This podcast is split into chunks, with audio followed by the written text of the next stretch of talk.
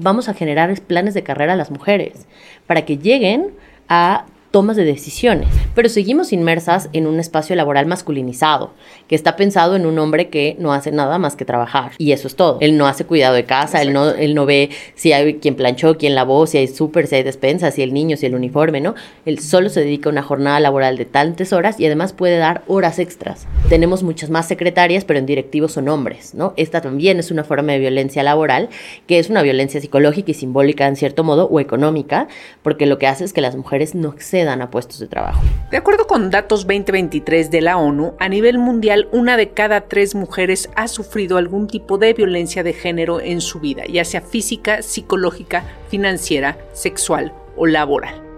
El 25 de noviembre se conmemora el Día Internacional de la Eliminación de la Violencia contra las Mujeres, un día para recordar al mundo que la violencia de género es una pandemia en sí misma el cambio climático, los desastres naturales, la pandemia de COVID-19, las altas tasas de feminicidio a nivel mundial, incluso la tecnología, han sido factores que han hecho que la violencia contra las mujeres se incremente, así como la falta de legislaciones y acciones para prevenir y sancionarla. La violencia contra las mujeres es una de las violaciones de derechos humanos más extendidas y persistentes en todo el mundo. Y de esta última es de la que hablaremos en este episodio de Dalia Talks con la especialista en derechos humanos, género, interseccionalidad, diversidad e inclusión, Jimena Vilches. Comenzamos. Esto es Dalia Talks. Detonamos conversaciones que retan al statu quo con temas sobre empoderamiento, diversidad, inclusión, equidad de género, liderazgo y life skills somos más que un podcast, somos transformación.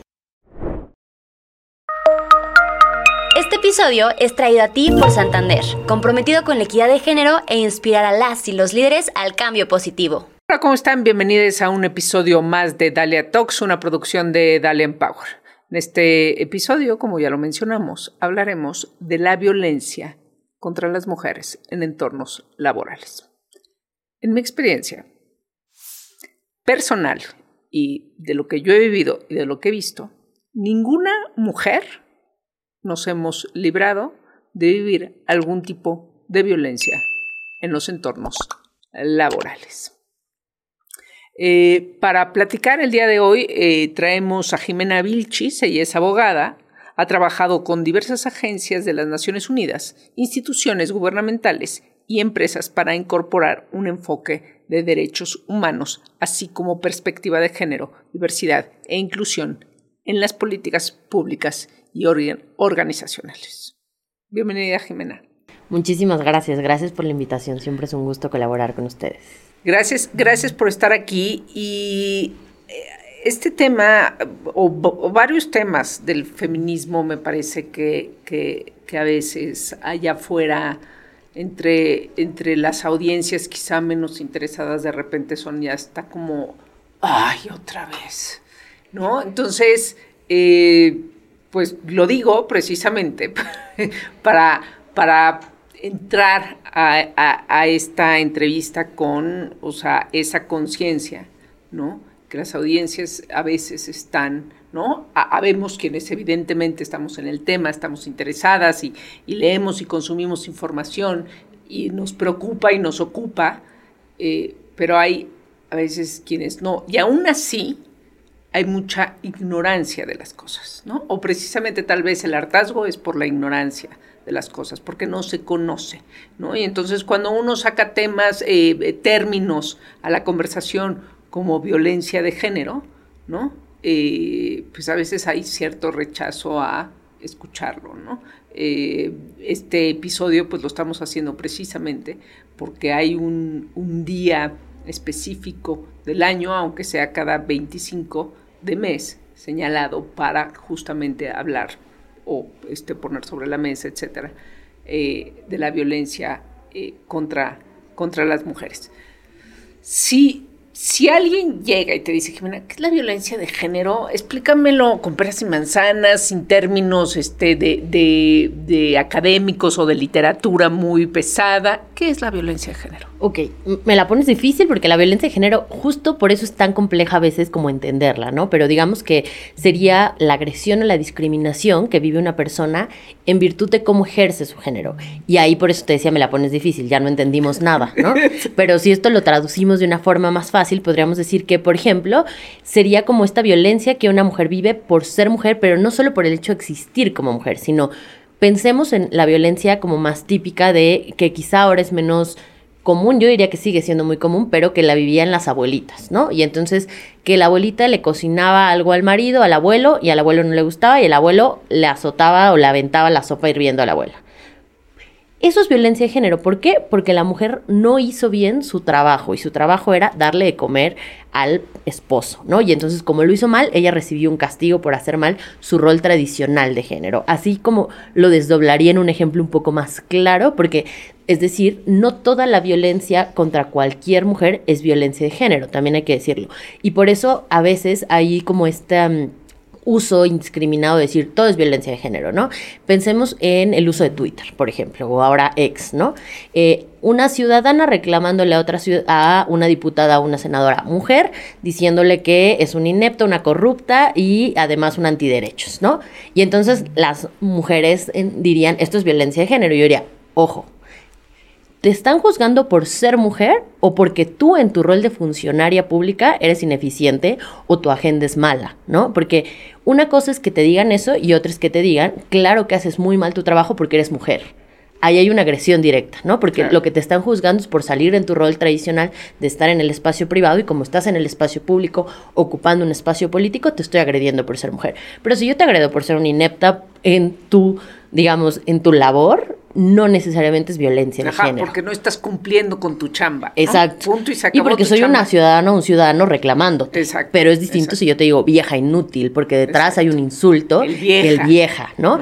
Entonces, eh, un poco lo que quería poner en la conversación es, es un tanto difícil a veces identificarla, ¿no? Y la violencia de género además es una, digamos, es un círculo grande en el que se meten otros grupos que pueden estar en situación de vulnerabilidad. Es decir, digamos, la comunidad LGTBI también vive violencia de género al salir de este rol tradicional. Es decir, si yo soy eh, homosexual, como no me gustan el sexo opuesto, que sería lo típico, entonces también vivo cierta violencia por salir del género, ¿no? O si yo soy una persona disidente al género o con una expresión de género distinta, vivo violencias como si soy un hombre Pensemos en los jóvenes de hoy que pueden pintarse las uñas o ponerse faldas y entonces tendrían ciertos insultos relacionados a su orientación sexual, ¿no? Esto también es violencia de género. Ok, ponnos ahí otro ejemplo porque creo que también puede quedar mucho más claro con respecto a la comunidad LGTB. Sí, eh, digamos, otro ejemplo que podría tener la comunidad LGTB, pensémoslo en el espacio laboral. Tenemos un compañero de trabajo que es muy delicado, o mueve mucho las manos, o tiene, ¿no? Y nosotros solemos decir que es amanerado. Y al ser amanerado decimos seguro es gay, ¿no? Porque esto sería violencia de género no tiene que ver, quizás no sea gay, quizás solamente es una persona delicada, pero como generalmente encasillamos a que los hombres no se expresan de esa manera, o si un hombre no se, se ríe de un chiste misógino que acabo de hacer, también dices, seguro es gay o es raro, porque no se ríe de esto que estoy contando, ¿no? Como en esta idea de las masculinidades frágiles. Este es otro ejemplo de cómo podríamos hablar la violencia de género desde otro lado. La violencia contra las mujeres específicamente se enmarca en toda esta violencia de género. Un hombre podría vivir violencia de género. Pensemos en un hombre que acude en el espacio laboral a pedir una licencia de paternidad y que el jefe le diga, ¿tú por qué? Si tú no vas a amamantar, no te lo voy a dar. Es violencia de género. ¿Por qué? Porque lo están castigando por querer ejercer una paternidad mucho más activa y salir de su rol tradicional de proveedor en el que se asignaron los géneros, ¿no? Entonces también los hombres pueden vivir violencia de género en mucha menor proporción, es muy raro que la vivan, pero podría pero existe, pasar. exacto. Pues te la puse difícil, pero creo que nos has dado una buena, muy buena explicación sobre, sobre la complejidad o, de qué se trata con cosas muy, muy puntuales. Y precisamente por lo amplio o este, desafortunadamente que se puede suscitar en cualquier este, ámbito, nosotros hemos decidido en este episodio hablar eh, de los entornos laborales. Ahí ¿qué es lo que más sucede? Y quizá cuando hablabas de, no, pues eh, el, señor este, tirándole la sopa a la señora caliente, este, diciéndole esta sopa está horrible, pues esa es una imagen que tenemos, desafortunadamente, insisto, este, muy clara la mayor parte de la gente, ¿no? O que la vivió, o, que le contaron, o que, este, o que es el que le tiró la sopa, o es el que recibió la sopa.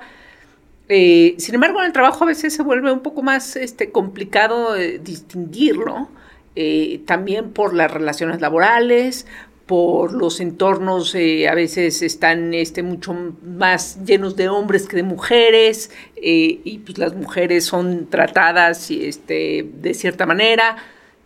¿Qué nos puedes decir ahí al respecto? Sí, digamos, o sea, creo que la violencia de género en el entorno laboral o la violencia contra las mujeres en el entorno laboral es mucho más compleja de visibilizar que la violencia familiar, que hasta un cierto punto creo que es más clara para nosotras y para toda la audiencia ya en general, ¿no? Es un tema del que más se habla.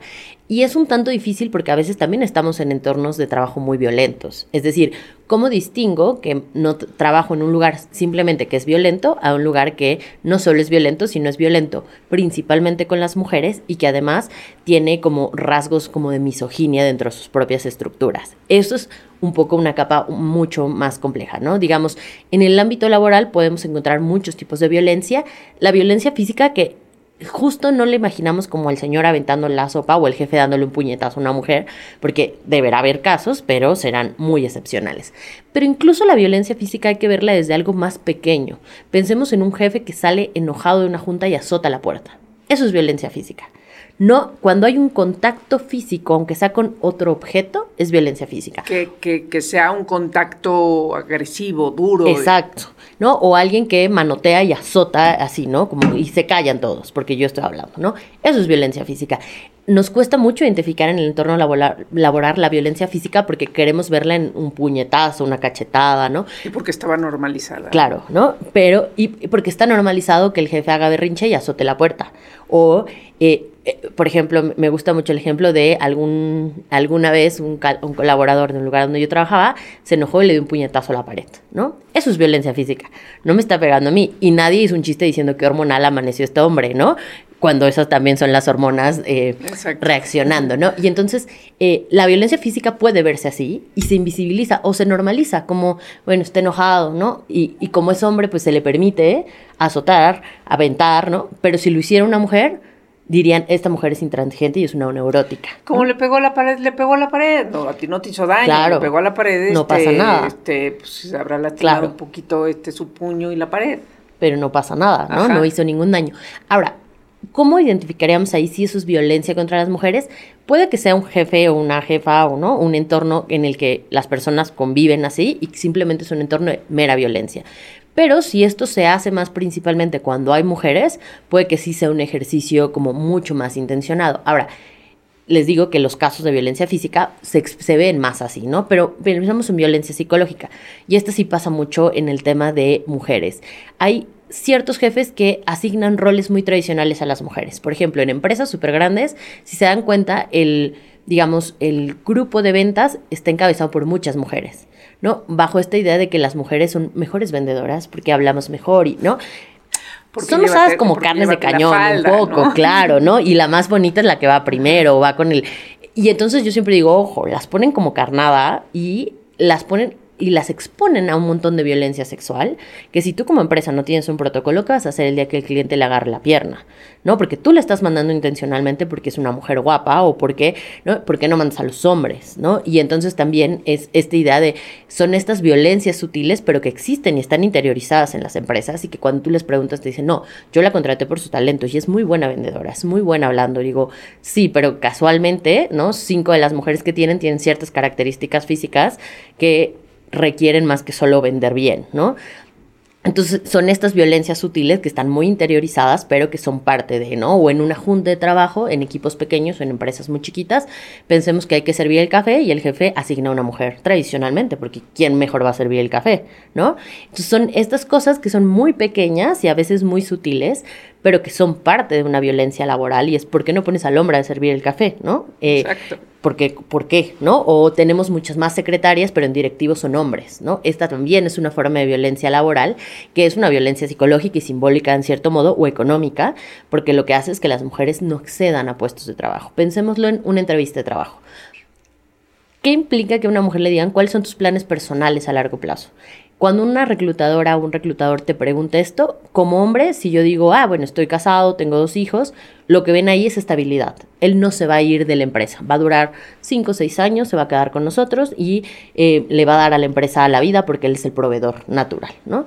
Si a una mujer le preguntan y yo estoy en edad reproductiva y digo, me acabo de casar, es un foco rojo. Se acaba de casar, tiene treinta y tantos, seguro va a tener hijos, voy a tener que pagar una licencia de maternidad, va a faltar, me va a pedir permisos personales, va a tener que ir a la guardería al niño cuando se enferme. No sé si la quiero, ¿no? Y entonces yo siempre les digo, yo entiendo que necesito saber cuáles son tus aspiraciones, pero pregunta por las aspiraciones profesionales. Porque hay un sesgo cuando tú vas a contratar a alguien. Tú ves en las mismas personas con las mismas cualidades, cargas distintas para mí como empresa, ¿no? Entonces ahí vemos otro patrón como en el reclutamiento, desde que me están seleccionando y me preguntan cuáles son mis planes a futuro, yo y ven mi edad y ven si soy una mujer en edad reproductiva, se ve una carga distinta en mujeres y hombres. Son sutiles, porque a lo mejor no me están preguntando, ¿vas a embarazarte? ¿Quieres hijos? Pero en la pregunta implícitamente yo voy a acabar respondiendo posiblemente esto y esto va a darme mayores o menores oportunidades de ¿no? Y el reto está ahí cuando, cuando quienes reclutan pues ya tienen consciente esta parte, ¿no? De, bueno, no, no, no, le voy a estar preguntando este, eh, si ya tiene hijos, que quién cuida a sus hijos, que quién los lleva a la escuela.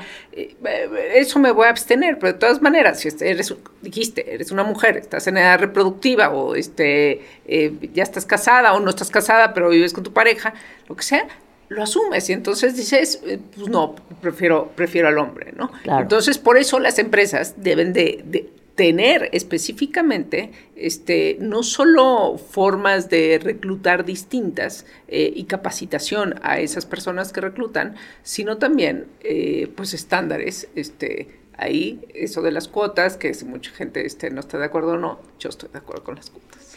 Yo también estoy de acuerdo con las cuotas. Sí, y, no solo eso, ¿no? Por ejemplo, eh, hubo como, ha habido experimentos interesantes a nivel laboral. En Amazon, hace un tiempo Amazon Estados Unidos intentó hacer algo llamado currículums a ciegas.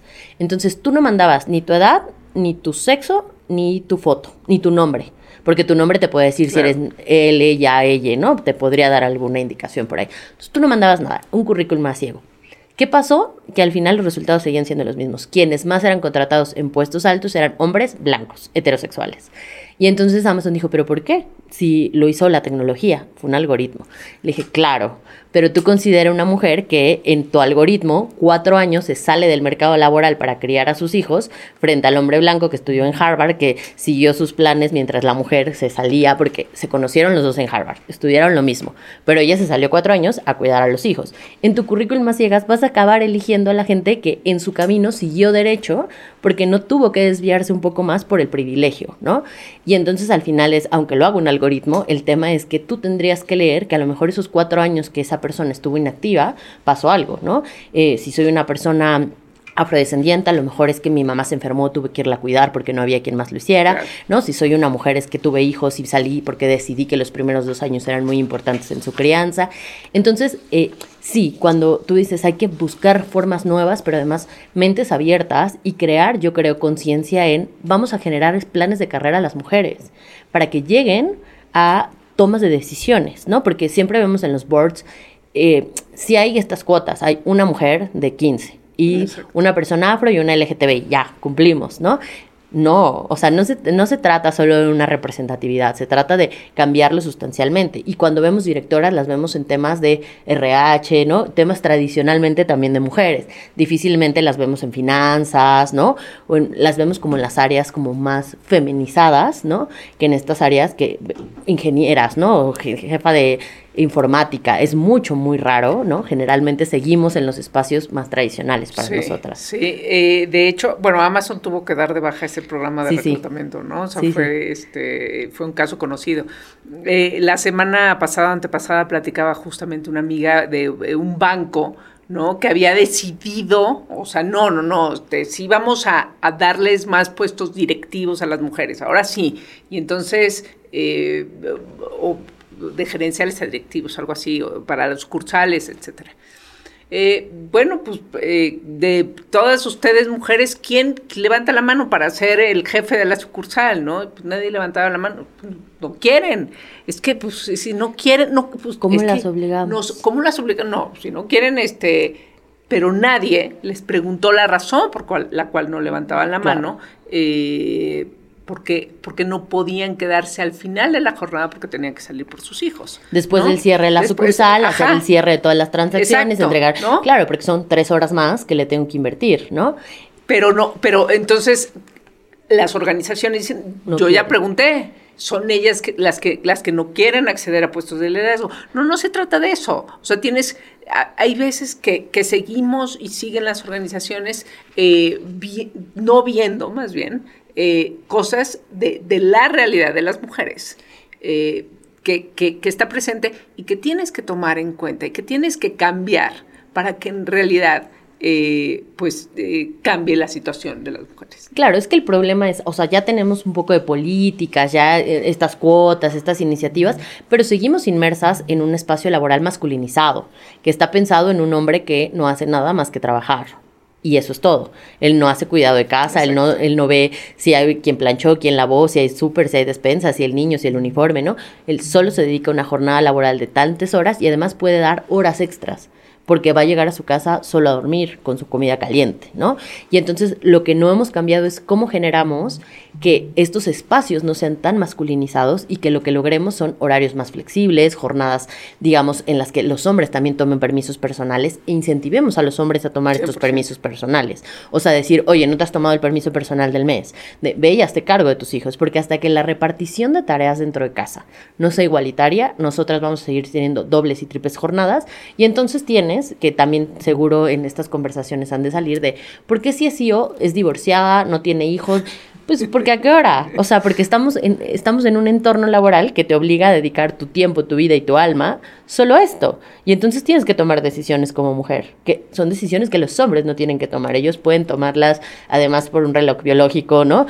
A los 60 años pueden decir tener un hijo y está muy bien, ¿no? Y nosotras al final no. Y entonces creo que el problema es creamos cuotas, creamos algunas políticas amigables, pero cuando ves los horarios dices, pero ¿quién va a querer esto, no? Eh, Exacto, es imposible. Con una empresa platicaba lo mismo y decís que lanzamos convocatorias para ingenieras, justo, ¿no?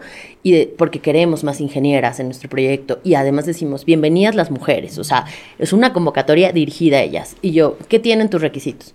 Bueno, más allá de los requisitos, de repente, flexibilidad de viaje, trabajo sábados y domingos, jornadas extendidas. Claro, o sea, ¿qué mujer va a poder si están a cargo de otras labores? O sea, aunque tu convocatoria diga bienvenidas todas las mujeres, en la realidad es que no estás tomando en cuenta esas consideraciones. Entonces, lo que tú tendrías que hacer es o generas dos puestos con ese, ¿no? Para que puedan estar más mujeres, o cambias tus horarios, o haces algo por, por el tema, pero se vuelve muy, muy complejo, ¿no? Visítanos en dalianpower.com y conoce nuestra misión de cerrar la brecha de género a través del desarrollo personal y programas para el crecimiento de empresas. Ahora, para volver un poquito, Jimena, a lo, de, lo de la violencia, violencia física, este, ¿no? Violencia psicológica, ¿no? ¿Qué otros tipos de violencia? ¿La violencia económica y financiera está presente en los entornos laborales? Sí está presente. La violencia económica sería justo esto de que en los tabuladores, por ejemplo, a lo mejor resulta que ya tenemos... Eh, paridad en direcciones, pero siempre hay un tabulador, ¿no? De tanto rango a tanto rango. Y cuando te metes como ya con a rasparle ahí, resulta que quienes están en los rangos altos siguen siendo hombres, ¿no? Ahí hay un tema de violencia económica que se puede visibilizar. En gobierno, esto pasa mucho más en gobierno que en empresas, en muchas ocasiones te piden que les des una parte de tu sueldo. Decir, yo te, yo te doy tal puesto y tú, Cames, me vas a dar un 5% en efectivo en un sobre en blanco, ¿no? Esa es una práctica, no solo con las mujeres, pero es una práctica de violencia económica que se puede ver. Luego tenemos esta violencia económica que viven las mujeres muy relacionada al chantaje sexual. Es decir, si tú quieres llegar a este puesto, tienes que salir a cenar conmigo, ¿no? Puede empezar con una cena, puede irse a cualquier otra cosa, ¿no? Pero difícilmente eso vive un hombre. Sí hay hombres que son acosados sexualmente, sí, pero, en mucha menos. proporción, ¿no? Y entonces eh, hay que decirlo que la violencia económica puede verse así. Luego existe la violencia patrimonial, también en el ámbito laboral, que por ejemplo es, yo salí de una empresa, pensemos que por un escándalo de violencia sexual, yo denuncié, no hizo nada la empresa, no tenía protocolos y no me quiere entregar mis documentos originales para poder ingresar a otro lugar. ¿no? Esto es violencia patrimonial, quedarte con tus documentación, ¿no? Y es una muy mala práctica que hacen algunas personas en, el área de RH, eh, ¿no? Y a veces es una forma también de sanción por evidenciar que hay una mala práctica dentro del ámbito laboral y luego, bueno, tenemos la violencia sexual, que esta es mucho más visible en términos de acoso y hostigamiento, pero yo también digo que es más visible y también muy permitida en muchos rasgos, porque hay pequeñas violencias, es decir, yo dar un comentario respecto a qué bien se le ve la falda a una compañera de trabajo, que no es tan claro si es acoso sexual, pero podría serlo. Porque recuerden que el tema del acoso y el hostigamiento recae en cómo lo sentí yo, en la percepción de la víctima, más que en la intención del comentario, ¿no? Y puede ser desde eso hasta el chiste de eh, una mujer está en una junta, se, se, para, se enoja, le dicen que está hormonal o está en sus días, ¿no? Tiene este índole sexual, pero también psicológico y todos nos reímos y nos hacemos cómplices de que aquí no pasa nada, ¿no? Hasta compartir fotos de mujeres en el chat de del trabajo, eso es violencia sexual, aunque no sea una compañera, o sea, es decir, yo por qué voy a compartir una foto de mujeres, al menos que sea una editorial de moda que trabaje con bikinis, claramente pueden compartir esas fotos, si no, no tendrías por qué compartirlo, ¿no? Y entonces son estas violencias más invisibles, pero que existen, ¿no? Luego ya tenemos estos casos de invito a, a salir a no sé quién, luego se vuelve muy complejo de algunas parejas que inician relaciones ahí, ¿no? Y entonces después de la ruptura puede haber, por ejemplo, casos en los que eh, la pareja masculina mande eh, fotos o nudes, ¿no? Mensajes que tuvieron cuando eran eh, pareja a toda la empresa, ¿no? Con copia a todo el mundo. Esta es una forma de violencia también bastante común dentro de los ámbitos laborales, ¿no? Tenemos el acoso, que nos toquen, que nos digan. Yo siempre digo, eh, hasta cosas muy sutiles en las prácticas de trabajo, pero como cuando tienes este jefe que llega y te saluda incómoda y te obliga a darle beso, ¿no? O sea, eso también es un tema... Te apachurra así sí, o te toca la espalda, pero tú haces como, oh, ¿no? O sea, es como, ¿por qué? ¿No? Y siempre digo, normalicemos en los trabajos saludarnos como en el COVID. Hola, ¿cómo estás? Eso es todo, ¿no? Eh, porque no sabemos cada quien cuál es tu background, qué has vivido y cómo te sientes ante que alguien te, tenga un contacto. Y si es tu jefe, difícilmente puedes decirle, ¿sabes qué? No me gusta, esto me molesta. Porque siempre está de por medio, ¿qué tal si se ofende? ¿Qué tal si se enoja? Generalmente, y es un tema muy generacional, ¿no? Eh, te dicen, bueno, yo lo hago así de cariño, ¿no? usar palabras para referirte a las mujeres como en diminutivos, como Jimenita, hija, ¿no? Cariño. Yo siempre digo, podemos llamar a las personas por su nombre y algo también como buena práctica es, cuando contrates a alguien, pregúntale, ¿cómo te gusta que te llamen? Evitemos usar diminutivos, usar apodos. Exacto, porque ni, ni, ni cariño te han agarrado y ya te dicen así, este, claro, ¿no? Y además, como que te hacen sentir chiquita, porque difícilmente a un Carlos le dicen Carlitos, ¿no? O sea, y es como, ¿pero por qué? Si estudió un montón de años para llegar a este puesto para que me digas, o hija, ¿no? Pues no soy tu hija. O sea, ¿no? También es como, como esta idea del pater familias, cuidando a la, ¿no? A, a toda la empresa. Entonces, como que estas prácticas son muy comunes y muy normalizadas también. Hasta incluso se ven como, ay, no, es que aquí nos llevamos también todos, que nos damos beso y abrazo. Y le digo, sí, pero no a todo mundo le gusta, ¿no? Y, y, y, no todo mundo lo recibe igual y no todo mundo te lo va a decir. Porque si tú te vendes como una empresa que eso es parte de la buena convivencia, difícilmente alguien te va a llegar a decir, ¿sabes qué? No me gusta que me den beso y abrazo, ¿no? ¿Conoces un entorno laboral, Jimena, libre de violencia de género? Yo creo que no, pero, pero es como decir, tampoco conozco ningún entorno en ningún lado libre. O sea, una relación de pareja a veces tiene actos de violencia más grandes o más pequeños, ¿no? Creo que más bien hacia donde tenemos que ir es a que cada día seamos más conscientes de cuando ejercemos violencia y hagamos algo con esas violencias, ¿no?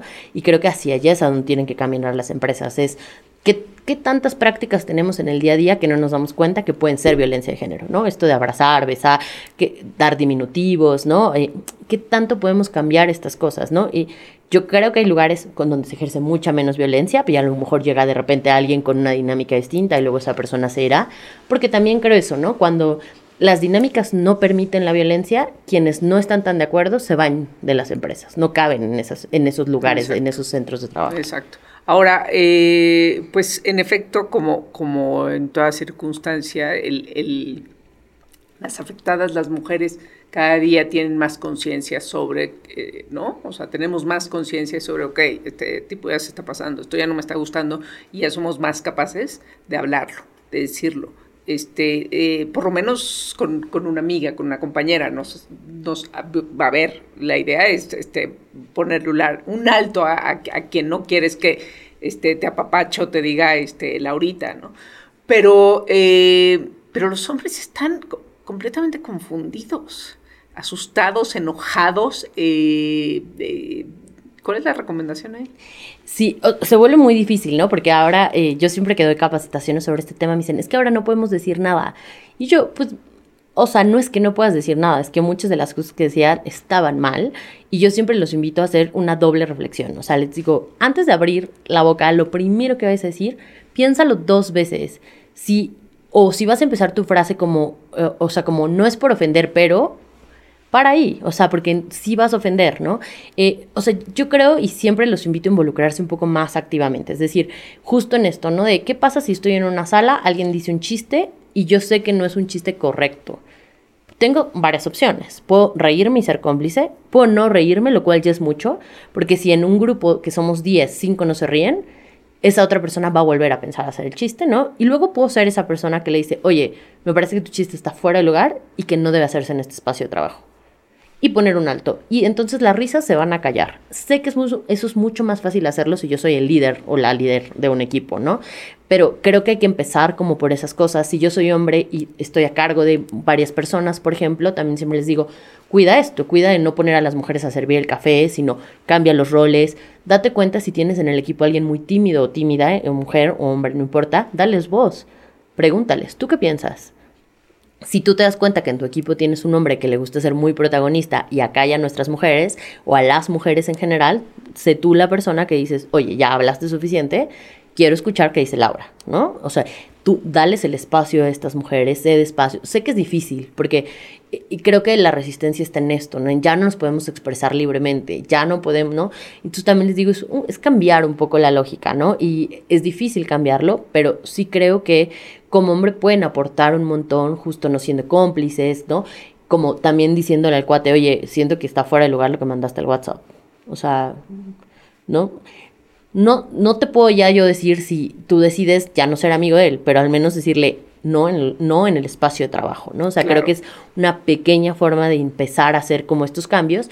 Y eh, en esto que tú decías, o sea, de qué pasa si yo me doy cuenta que una compañera está siendo acosada, ¿no? Yo siempre digo, acércate a ella, y hazle saber que te das cuenta, porque esto a veces creemos que estamos solas o que nosotras lo estamos malinterpretando o que no está pasando. Entonces, que alguien se acerque y me diga, oye, me di cuenta que pasó esto, ¿estás bien?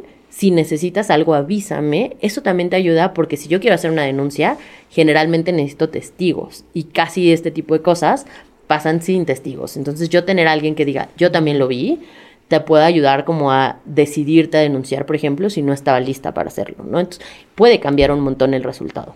Buenísimo. ¿Has visto, me viene a la mente, estuve viendo el fin de semana pasado, el The Morning Show? Buenísimo.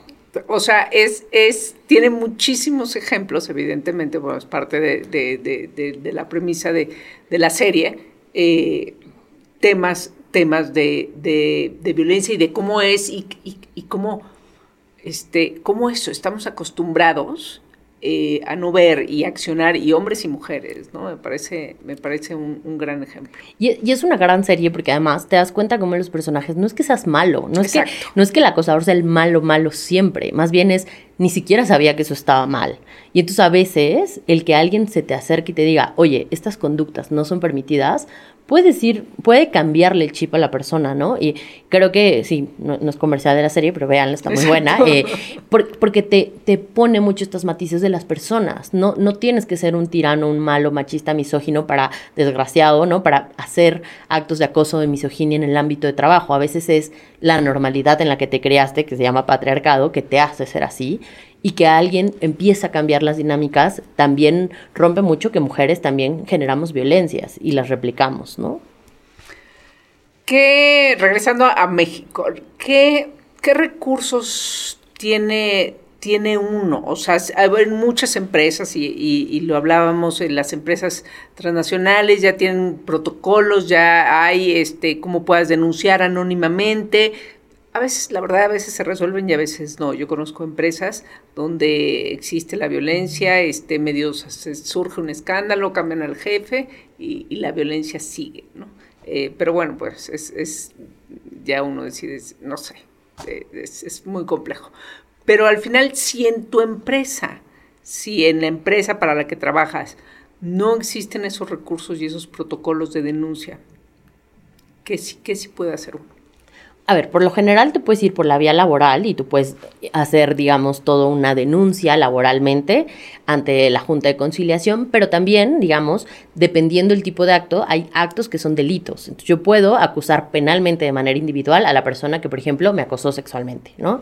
Y para esto hay como varias organizaciones, pero hay por ejemplo, Centros de Justicia para las Mujeres, que son organizaciones de gobierno especializadas en atención a mujeres, en donde yo podría denunciar a mi agresor de forma penal. Solo esto es cuando son eh, delitos. Pero en realidad, eh, muchas, en muchas ocasiones las mujeres no queremos que meter al agresor a la cárcel, ¿no? Lo que estamos buscando es que la agresión cese y seguir con nuestro trabajo, porque no queremos perder el trabajo. Entonces, yo más bien invitaría a las empresas a trabajar mucho más en general al interior políticas. Es decir, sí necesitamos tener un canal de denuncia, pero además que tenga un canal de denuncia que pueda ser anónimo o no. Y también quién investiga, ¿no? O sea, porque si yo investigo dentro de la propia empresa, quizá voy a sesgar un poco los resultados, ¿no? Entonces, y que quien investigue tenga una perspectiva de género, porque si no, es posible que si yo llego a hacer una denuncia, pero yo visto de minifalda, van a decir fue tu culpa, porque usabas falda, tú incitabas a esto, ¿no? Y entonces, pero si yo tengo a alguien capacitado, vas a ver que no importa cómo yo vestía, nadie tiene por qué pasar mis límites, ¿no? Eh, digamos, creo que ahí sí y la verdad es que muchas empresas ya están haciendo protocolos. Creo que falta un poco más en términos de resultados, ¿no? Y lo que sí falta es capacitar a la gente que está investigando y que está sancionando. Y un poco eh, esto que decías, que es esta parte de eh, sanciones reales, es decir, eh, si yo solo muevo a alguien, ¿no? Eh, a mí me tocó hace poco trabajar con una empresa que sancionaron a alguien y esa persona tenía que pagar un curso sobre género.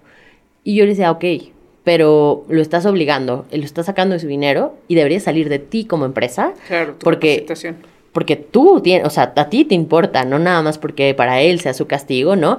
Y decía, y pues deberías de mover, o sea, porque ¿cómo, ¿cómo garantizas que no va a volver a acosar a alguien más, ¿no? Y eso creo que ahí todavía hay un reto importante. Para nosotros como mujeres yo diría... Eh, siempre que inicies para trabajar en un lugar, sí hace este tipo de preguntas, ¿no? Cuando estás en la parte de reclutamiento, pregunta, oye, ¿tienen protocolos? ¿Tienen códigos de ética, de códigos de conducta?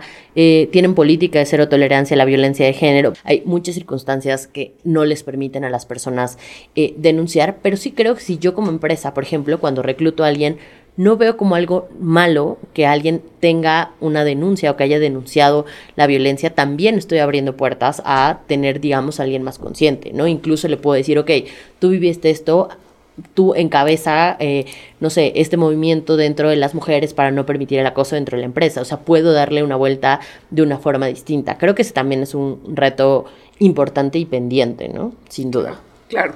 Jimena, muchísimas gracias, muchísimas gracias. Si recapitulamos este, este episodio, ¿qué tres cosas quieres que se lleve la gente? Bueno, o sea, decir que eh, ¿por qué hablamos tanto de violencia contra las mujeres y violencia en el entorno laboral? Es porque es una realidad, ¿no? Porque existe aún una brecha salarial en México de un 20% entre mujeres y hombres, porque hay menos mujeres en toma de decisiones y porque hay mujeres con dobles o triples jornadas de trabajo que llegan de un trabajo extenuante a hacer trabajo en casa, a cuidar a hijos, a hacer alimentos, ¿no? Y eso sigue siendo una realidad y por eso lo hablamos, ¿no? Y la siguiente yo diría como... Eh, y no está mal ser, digamos, no está mal que las empresas hagan esfuerzos, pero creo que en los entornos de trabajo entender que la cero tolerancia a la violencia es algo que se tiene que tomar en serio, ¿no?